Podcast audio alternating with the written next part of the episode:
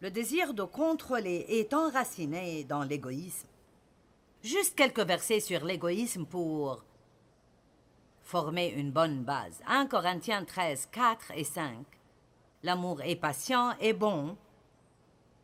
L'amour n'est pas envieux ni orgueilleux. Il n'est pas arrogant ni rude. Il n'insiste pas pour avoir son désir.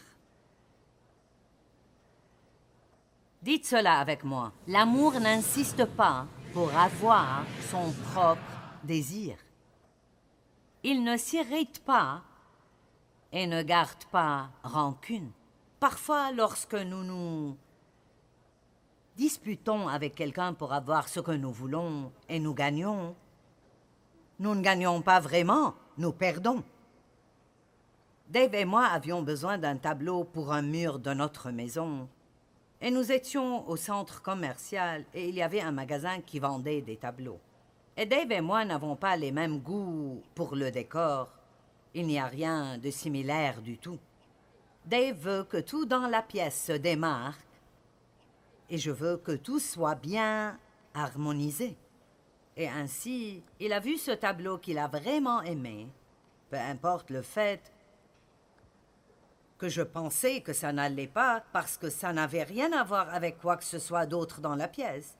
Et il y avait un autre tableau que j'aimais et qu'il n'aimait pas. Alors, vous savez où on arrive, n'est-ce pas? Et donc, Dave est un gars qui aime vraiment la paix et il n'aime pas du tout les disputes. Et il a, finalement, juste dit Je m'en fiche, fais ce que tu veux. Alors, je marchais dans le centre commercial et je pouvais sentir cette petite satisfaction dans ma chair. Allez, avez-vous jamais eu cette sensation comme Ouais, j'ai eu ce que je voulais. Mais j'ai entendu l'Esprit Saint dire Tu penses que tu as gagné, mais tu as en fait perdu. Parce que la façon dont je l'ai fait n'était pas une manière pieuse. Vous voyez, Dieu veut que nous nous délections de lui et le laissions nous donner les désirs de notre cœur. Il ne veut pas que nous manipulions et essayions de contrôler des situations, parce que si vous obtenez ce que vous voulez de cette façon, alors vous n'avez vraiment pas gagné. Vous avez perdu.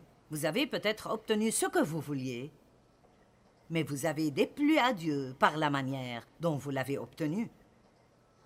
Philippiens 2, 3 dit Ne faites donc rien par esprit de rivalité. Au contraire, par humilité, considérez les autres comme plus importants que vous-même. Cela ne signifie pas que vous n'êtes pas important. Vous l'êtes. Mais aucun d'entre nous dans cette salle n'est plus important que le reste des personnes présentes. Amen.